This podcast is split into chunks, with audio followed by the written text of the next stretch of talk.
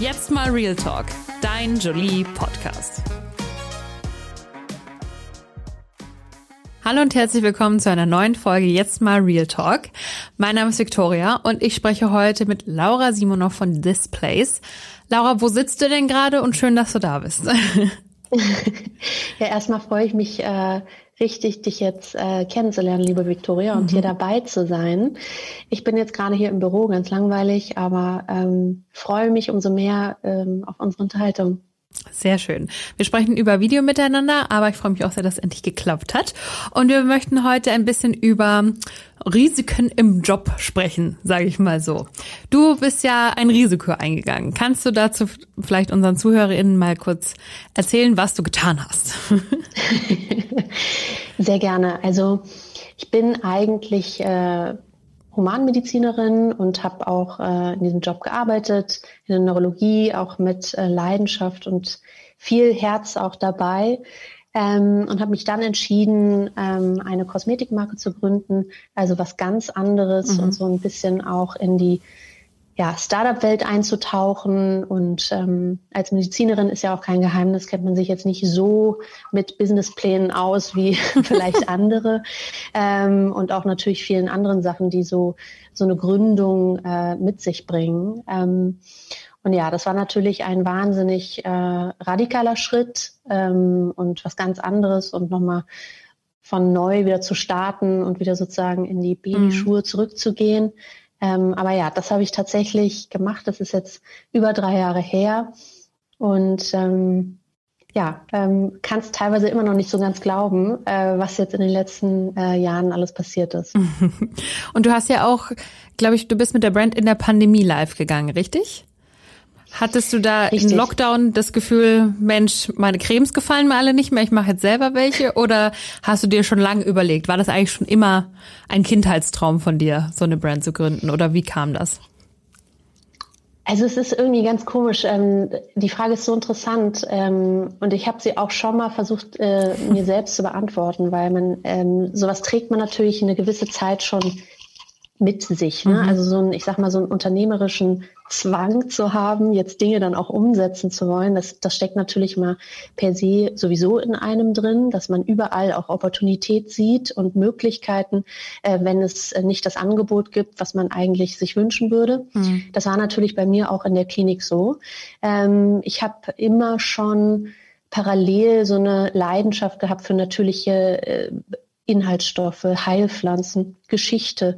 Ähm, das ist teilweise so interessant und man ist ja auch gerade in der Neurologie oder in der Medizin generell sehr viel damit auch in Kontakt. Mhm. Und das war so eine Passion, ähm, die ich immer mehr ausgebaut habe, um auch unter, zu unterstützen, Patienten, meine Freunde, äh, Familie. Ähm, und dann ist so ein Prozess irgendwie losgegangen, dass man halt immer vom Ziel her denkt, also vom Produkt quasi schon oder von, von dem Problem, welches man lösen will. Und ähm, deshalb stellte sich das dann gar nicht so, dass ich gesagt habe, okay, äh, wann soll ich das jetzt machen oder soll ich das machen, ähm, sondern es war irgendwie klar. Die Frage war nur, irgendwann war es konkret und ich mich sehr viel mit Formulierungen beschäftigt und hatte die dann für mich so sortiert und dann war klar, so jetzt muss ich es umsetzen. und die Pandemie, muss ich auch sagen, hatte für mich persönlich, äh, was das betrifft, auch sehr viel Positives, weil ich natürlich einen wahnsinnigen Fokus hatte. Ne? Ja. Also ähm, keine Ablenkungen. genau, keine Ablenkung, es war alles klar und mhm. das musste jetzt her und auch die Pandemie hat auch schon gezeigt, es gibt diese vielen Alltagsprobleme, die einem äh, das Leben manchmal ein bisschen schwerer machen. Und man kann auch softe Lösungen dafür äh, bereitstellen. Und gerade die Pandemie hat uns dann auch gezeigt, dass das wirklich ein Markt ist, der da ist. Ne? Mhm. Ne? Und das war dann auch mal zusätzliche Motivation, da richtig loszulegen. Das klingt jetzt alles sehr, als ähm, hast du dir gedacht, ja, man, ich gründe jetzt mal eine Firma und eine Marke und dann ist das alles gar kein Problem, dann schauen wir mal. Hattest du auch Zweifel und wie bist du damit umgegangen? Hast du dann, also warst du dir eigentlich die ganze Zeit relativ sicher oder hast du auch irgendwann mal gedacht, so vielleicht ist das doch eine dumme Idee? Und wie hast du dann quasi, also wie hast du dich weiter motiviert? Ja, also Zweifel Na klar, und jeder, der sagt, es ist nicht so, ich, ich, ich würde wahrscheinlich sagen, also eine Million Zweifel pro Tag, die da so über den Weg Nur so laufen, wenig. Die du irgendwie, ja, die du irgendwie so aus dem Weg räumen musst. Aber das Schöne ist, ähm, je mehr man damit auch in Berührung kommt und äh, wie gesagt, das ist tatsächlich was, was einen jeden Tag begleitet, desto mehr äh, verliebt man sich auch so ein bisschen in die Zweifel und akzeptiert, das ist Teil des Prozesses. Ne? Mhm. Es geht nicht ohne. Es ist immer eine Balance aus allem. Also die Summe von einem Erfolg ist immer, dass man sich auch auf die Zweifel irgendwie, dass man sich da einlässt, dass man die ernst nimmt ähm, und dass man versucht, Lösungen zu finden. Ne? Mhm. Und das ist dann letztendlich, was einen voranbringt und einem wirklich zu einem Produkt führt und zu einem physischen Ergebnis. Ähm, aber da habe ich natürlich auch gekämpft. Ne? Am, am Anfang war das äh, Wahnsinn. Ähm, aber das Schöne ist, man hat ja viele kleine Erfolgserlebnisse auch immer so auf dem Weg dahin. Mhm. Und das reicht dann schon aus. Ne? Das reicht dann, die Zweifel irgendwie zu akzeptieren und die zu sozusagen übertünchen. Sehr gut. Also an den Erfolgserlebnissen festhalten quasi. Mhm. Und wie viel Vorbereitung, Absicherung hast du dir davor gemacht? Also ich meine, ist ja jetzt in verschiedenen Kategorien natürlich. Also finanzielle Absicherung, karrieretechnische Absicherung. Hast du im Krankenhaus gesagt, Leute, ich probiere mal kurz was. Falls es nicht klappt, komme ich wieder. Oder wie hast du dir das vorgestellt? Oder warst du wirklich so, wenn das jetzt nicht klappt, dann ich gar nichts mehr? Mhm. Da muss ich ganz ehrlich sagen, wenn ich so ehrlich zu mir bin, war ich da wahrscheinlich auch, und das ist wahrscheinlich auch einfach Teil von äh, Persönlichkeit, also von meiner Persönlichkeit, dass ich so eine Grundnaivität habe. Oder äh, wenn ich von was überzeugt bin, äh, dann habe ich einfach, dann glaube ich daran, auch wenn es vielleicht teilweise rational gar nicht so viel Sinn ergibt. ähm, und das ist was, was mich sehr, sehr, sehr stark treibt. Und dazu kommt natürlich auch die Fallhöhe ist ja immer entscheidend. Ne? Also wie viel Angst hat man von der Situation, wie viel kann man verlieren und es ist ja meine erste Gründung und mein erstes sozusagen unternehmerisches Vorhaben gewesen, was ich dann wirklich so äh, durchdekliniert habe. Und deswegen hatte ich natürlich jetzt auch nicht dieses, oh, jetzt ist dann in der Startup-Szene, meine Reputation steht auf dem Spiel, jetzt muss ich nochmal irgendwie mehr einsammeln. Und das hatte ich ja alles nicht. Ich mhm. war ja sozusagen wie der absolute Outsider. Ja, eine Medizinerin, die macht da halt irgendwas, aber die weiß wahrscheinlich eh nicht, wie so ein Business funktioniert.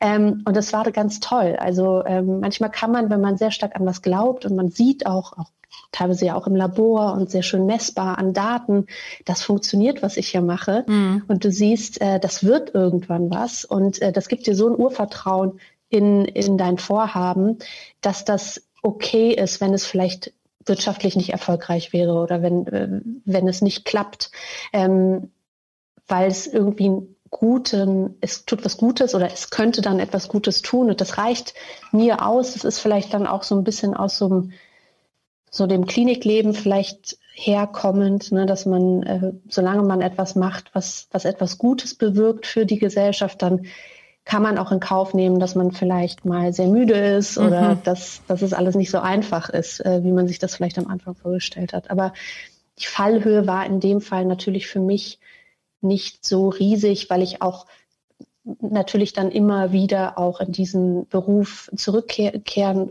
könnte, wenn ich denn wollte. Klar, es ist dann vielleicht nicht mehr in der Forschung und knüpft dann nicht genau da an, wo man, wo man aufgehört hat. Aber es ist natürlich schon so, dass man sagen kann, gut, äh, wenn es jetzt nur darum gehen würde, ähm, einen, einen, Job zu bekommen, würde ich das schon irgendwie hinkriegen. Mhm. Aber das habe ich in der Tat total ausgeblendet. ähm, Auch ein Talent gesagt, vielleicht. Eine gewisse Grundnaivität ja, an den Tag gelegt. Und als du dann quasi in die heiße Phase gegangen bist und quasi wirklich losgelegt hast, war das dann, also wie viel Zeit hast du dir denn da genommen? War das wirklich eine Tag- und Nachtsituation oder war das dann erstmal so, immer freitags mache ich mir zwei Stunden frei und mach das? Oder war das dann, also natürlich, je näher es wahrscheinlich der Veröffentlichung oder dem Start wirklich kommt, desto intensiver wird's natürlich, aber wo du angefangen hast. Wie ist es denn da gewesen? War es sofort ein Fulltime-Job oder war es erstmal so ein bisschen, ich probiere da mal am Sonntagabend ein bisschen rum? Nee, also ich bin tatsächlich so ein Sekt- oder Selters-Typ. ähm, es ist so, dass ich dann auch wirklich im Tunnel war. Das muss ich ganz klar sagen. Ich war dann auch so, Feuer und Flamme für das Thema, für die Produkte, für diese Vision, die ja schon ein bisschen anders ist als jetzt ein klassisches Kosmetikunternehmen, äh, wie man es vielleicht so äh, kennt. Und ähm, es war ta eine Tag- und Nachtsituation. Und ich muss ganz ehrlich sagen, es war auch wirklich sehr, sehr fordernd gewesen äh, auf, in jedem Bereich. Aber ja, ähm, so ein bisschen nebenher, glaube ich auch, ist auch illusorisch, wenn man sowas mhm. eigenes aufbaut. Und am Anfang ist man natürlich auch noch sehr viel alleine, auch wenn ich ähm, die Marke ja innerhalb einer größeren Muttergesellschaft gegründet habe. Das heißt, ich hatte auch tolle Kollegen, mit denen ich mal Mittagessen gehen konnte und mit denen ich mich mal irgendwie über ein paar Themen unterhalten konnte und mir äh, auch dadurch natürlich mein Wissen so angereichert habe, indem ich einfach jeden Tag natürlich immer ein bisschen mehr äh, versucht habe aufzunehmen, wie so ein Schwamm eigentlich. Mhm. Aber klar, das geht nicht äh, nebenbei und auch nicht äh, irgendwie halb, halbtags. Ähm, ich glaube, dafür hat man einfach auch zu viele lose Enden. Ne? Mhm. Also das ist einfach das, was es am Anfang ausmacht es ist ja noch keine Marke, es ist noch kein physisches Produkt. Ne? Es kommt ja alles erst durch ganz viele Einzeltasks irgendwie zusammen und irgendwann stehst du dann da und denkst so, wow, jetzt hat der erste Kunde gerade mein Produkt gekauft. Ich kann es gar nicht glauben. Ähm, und das ist wirklich ein magischer Moment, weil das also alles so abstrakt äh, ist und auch so lange dauert, bis man es dann wirklich äh, in jedem Bereich ja auch aufgezogen hat. Ne? Also mhm. es gibt ja auch viel mehr als das Produkt oder das Branding, die Marke, sondern auch, äh, wie kommt das Paket zum Kunden, welche Verträge hat man da, äh, ist das alles irgendwie auch nachhaltig ähm, und das war schon sehr, sehr, sehr viel. Und wie hast du den ersten Moment, das erste verkaufte Produkt gefeiert? Ja, ich habe natürlich ein ganz tolles Team und wir standen dann da und wir waren alle so ein bisschen, wir konnten es alle gar nicht so richtig glauben. und es war natürlich, das ist, das ist so eine ganz besondere Stimmung, weil man entwickelt ja im Grunde alles nur für den Kunden. Und das ist ja das Wichtigste. Und diese Produkte sind mit so viel Liebe entwickelt und so viel Forschung und äh, von, von einem Team, was damit so auch Herz und Seele irgendwie mit dabei ist. Aber du weißt natürlich nicht, äh, wie kommt denn das jetzt eigentlich an? Also mhm. wie finden die Kunden, finden die das auch so toll wie wir? Jetzt haben wir die klinischen Studien zu den Produkten, jetzt haben wir die Ergebnisse, jetzt ist das Produkt da und wir finden es alle toll, aber who knows? Ja, also ja. wer weiß, ob, äh, ob das so aufgenommen wird. Und deswegen waren wir alle, glaube ich, also wir waren schon so sehr euphorisch, aber wir wussten, okay, jetzt fängt es eigentlich erst auch wieder richtig an. Jetzt geht noch mal eine ganz andere Stufe los. Ähm, und es war so ein bisschen so eine Aufbruchstimmung auch im Team. Ne? Also wir waren alle sehr aufgeregt und man ist so ein bisschen auch ins Unerwartete da äh, äh, gegangen gemeinsam. Mhm. Jetzt ähm, nur mal kurz für die ZuhörerInnen, also das könnten wir noch einen zweiten Podcast aufnehmen, um da komplett in die Thematik deiner Produkte einzusteigen wahrscheinlich.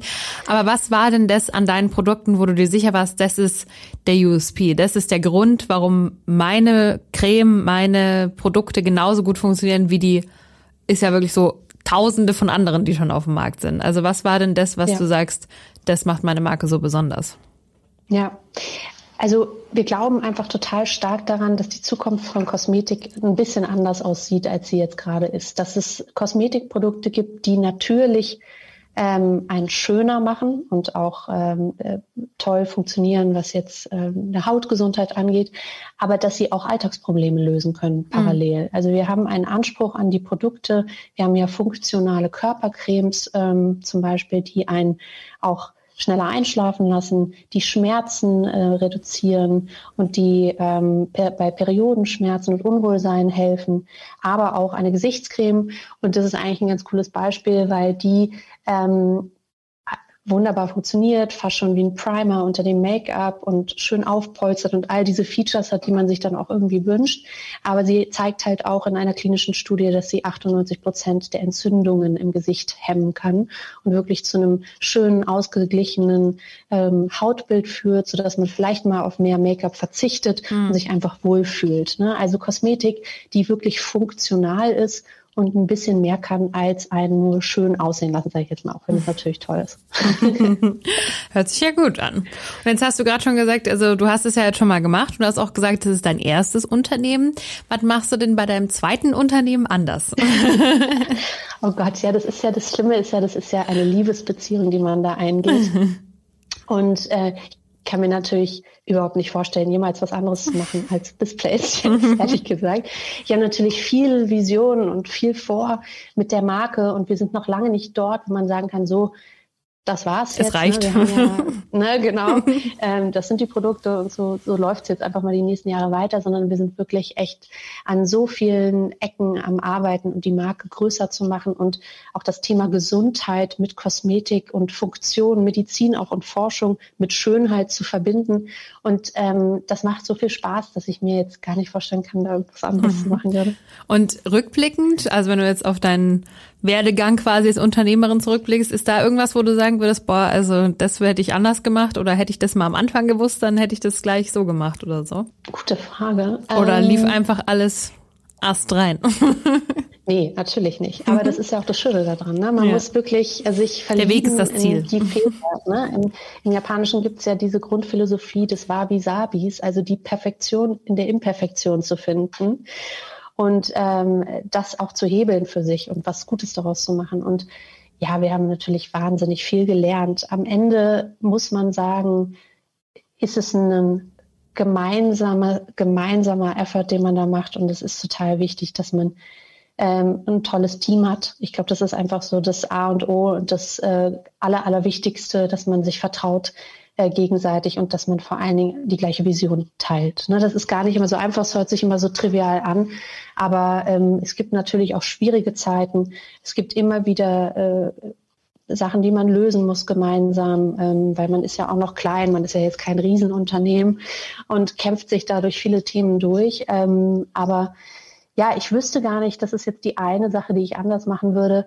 Ähm, ich bin ehrlich gesagt sehr, sehr glücklich mit dem, wie es sich jetzt entwickelt hat. Und es wäre auch äh, wirklich falsch, es nicht so zu sagen, weil wir einfach, ja, ähm, auch so, so, so viel tolles Feedback der Kunden bekommen. Und das ist dann am Ende auch das, woran ich es messe, wie erfolgreich ich uns einschätze oder wie viel wir richtig oder falsch gemacht haben. Also das ist wirklich das Allerschönste, äh, das so ein bisschen zu bewerten und zu sehen, wie viel tolles Kundenfeedback wir haben. Mhm. Und das berührt mich dann immer sehr, sehr, sehr stark, weil das ist alles, ja. Das ist, hört sich so dramatisch an, aber das ist wirklich, wenn wir das nicht hätten, dann hätten wir auch keine Berechtigung am Markt, ja. Am Ende ist das unser Spiegelbild und das sind so Stories, die bewegen uns alle und die lassen uns wahrscheinlich genau wie mich jetzt auch mhm. das ausblenden, was irgendwie so schief läuft, weil es gehört halt einfach wirklich dazu und es kann auch Spaß machen.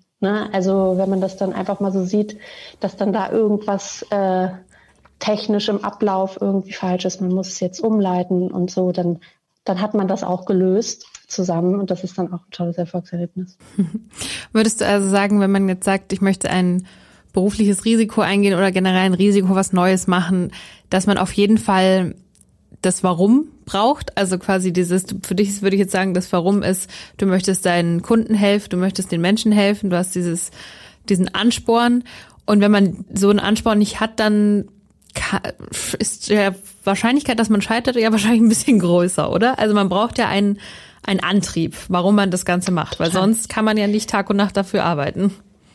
Total. Äh, das ist auch das, was einen die Hürde, die Hürden generell nur überkommen lässt. Ne? Mhm. Also ich finde das immer ganz wichtig. Ich glaube, äh, am Ende sind wir Menschen alle so, dass wir immer auch einen Mehrwert schaffen wollen. Und das ist etwas, was uns auch glücklich macht. Ne? Also ähm, klar, es gibt oftmals auch monetäre Gründe und was ist ich und viele Menschen haben unterschiedliche Treiber in sich. Aber am Ende vereint uns alle, dass es uns glücklich macht, wenn wir der Gesellschaft etwas Gutes tun können und etwas Positives zurückbekommen. Und das ist was, was einen auch wirklich durch Täler gehen lässt ähm, und da an Lösungen arbeiten lässt, weil am Ende haben wir auch ein Segment äh, erschaffen, was es so noch nicht wirklich gab. Und das war natürlich auch gar nicht so einfach, das teilweise mhm. zu erklären, ähm, wohin wir jetzt gehören, sozusagen in welches Shelf, in welchem Regal. Ähm, ja. Das gäbe es ja so noch nicht. Und das sind natürlich so Sachen, da muss man wirklich daran glauben, dass dass, dass man jemandem etwas Gutes tut, der das kauft und dass es sich lohnt, nochmal die extra Runde zu drehen und nochmal zu erklären und nochmal eine Präsentation und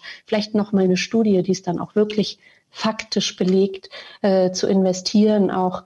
Ähm, und ja, ich glaube fest daran, dass man einen Mehrwert schaffen muss für die Gesellschaft mit dem, was man tut. Das kann natürlich viele Gesichter haben. Das kann auch wahnsinnig äh, erfolgreich äh, wirtschaftlich sein. Das eine schließt das andere nicht aus. Aber es muss wirklich einen Purpose haben und mhm. äh, nicht einfach nur um der Idee willen. also das ist so ein bisschen, ähm, glaube ich, was es dann auch ausmacht, weil man braucht diesen Tunnelblick und man braucht dieses vollkommen blinde dafür kämpfen, ähm, weil die Zweifel sind natürlich, die kommen sofort. Ne? Also die, die ziehen äh, einen dann magnetisch an. Mhm. Und welches Risiko würdest du niemals eingehen?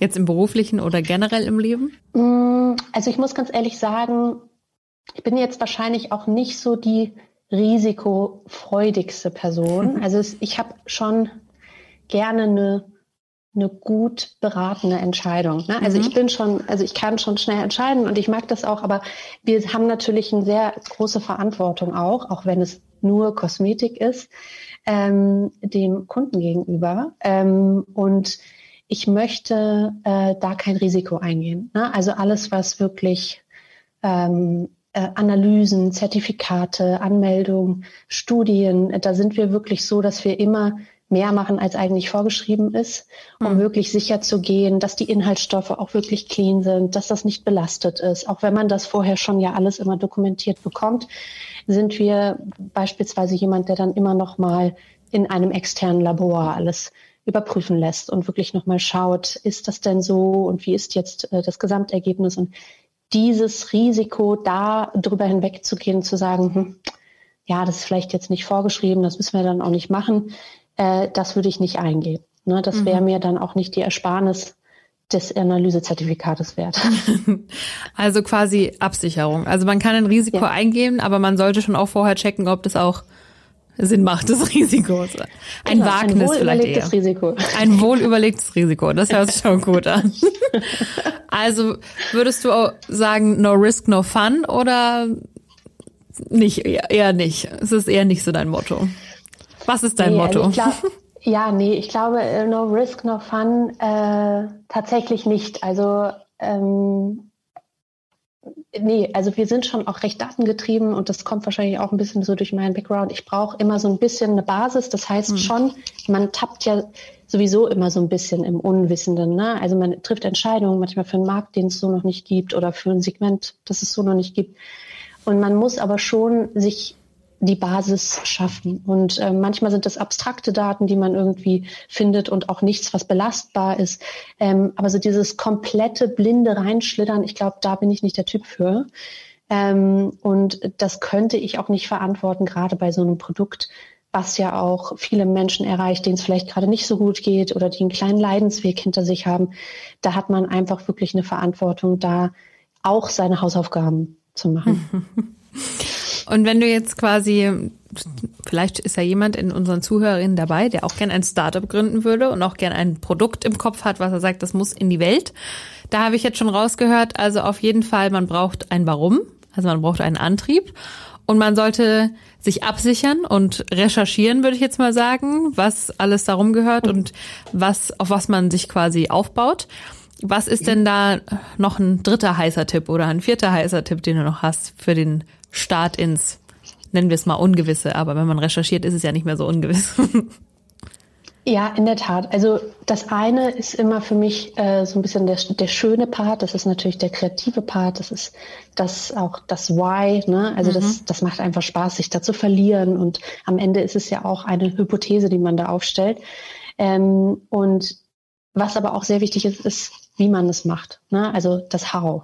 Mhm. Äh, sich über Prozesse und die Technik und ich äh, nenne es manchmal immer so das Rückgrat ähm, exakt zu informieren. Das heißt Supply Chain. Was ist mit Operations? Wie ist das alles aufgestellt? Ist genauso wichtig wie alles, was eigentlich nur nach außen stattfindet findet. Ne? Und das darf man nicht vernachlässigen. Ähm, wie ist meine Website aufgebaut? Was gibt es da für erlerntes Verhalten von, von Usern? Äh, da muss man sich mit beschäftigen. Das macht keine Agentur der Welt oder keine Template der Welt, einem das für dein eigenes Konzept perfekt auf den Leib zu schneidern. Das muss immer aus dir herauskommen.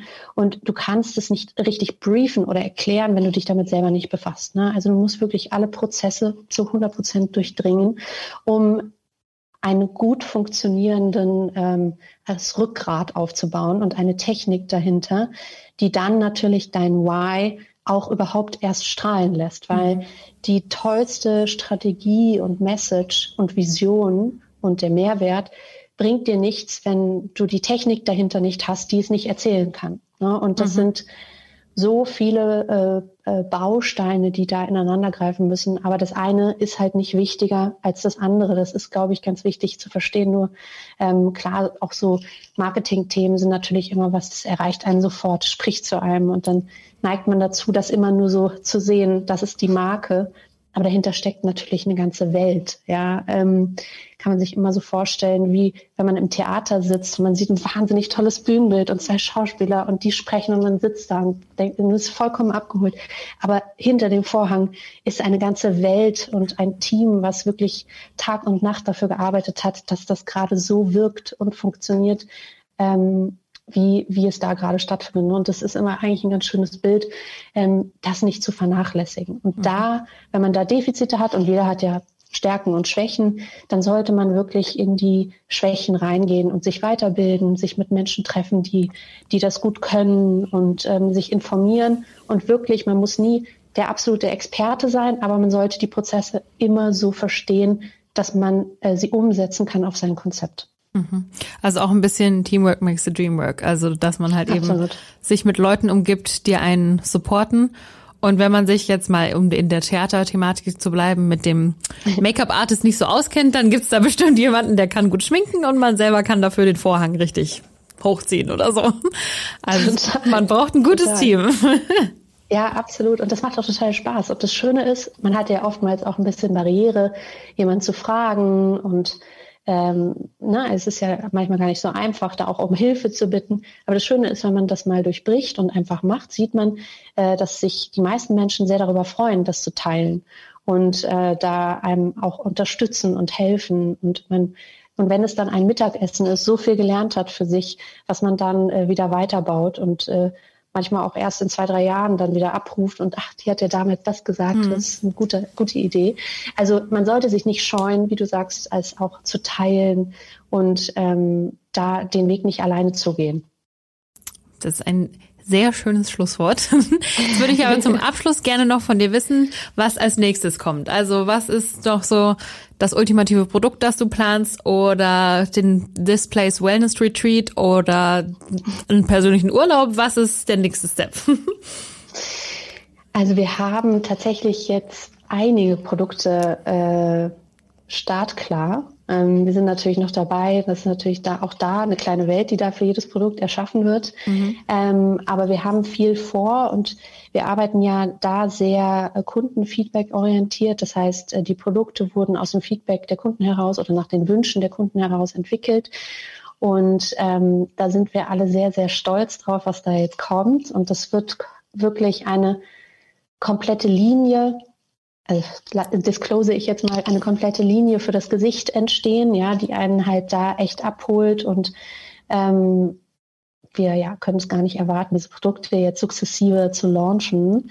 Ähm, aber da sind Produkte dabei, äh, da freue ich mich extrem. Das hört sich alles sehr geheimnisvoll an, aber auch sehr gut. da sind wir mal sehr gespannt. Und bis dahin sage ich auf jeden Fall vielen Dank für das Gespräch. Ich würde sagen, dein Risiko hat sich auf jeden Fall gelohnt. Und ähm, danke, dass du da warst und allen anderen vielen Dank fürs Zuhören. Vielen Dank. Tschüss. Noch mehr zum Thema und zu allen weiteren Dingen, die dich bewegen und interessieren, findest du bei uns im Heft auf jolie.de und auf Instagram, Pinterest und Co. Jetzt mal Real Talk ist eine Podcast-Produktion der Mediengruppe Klammt.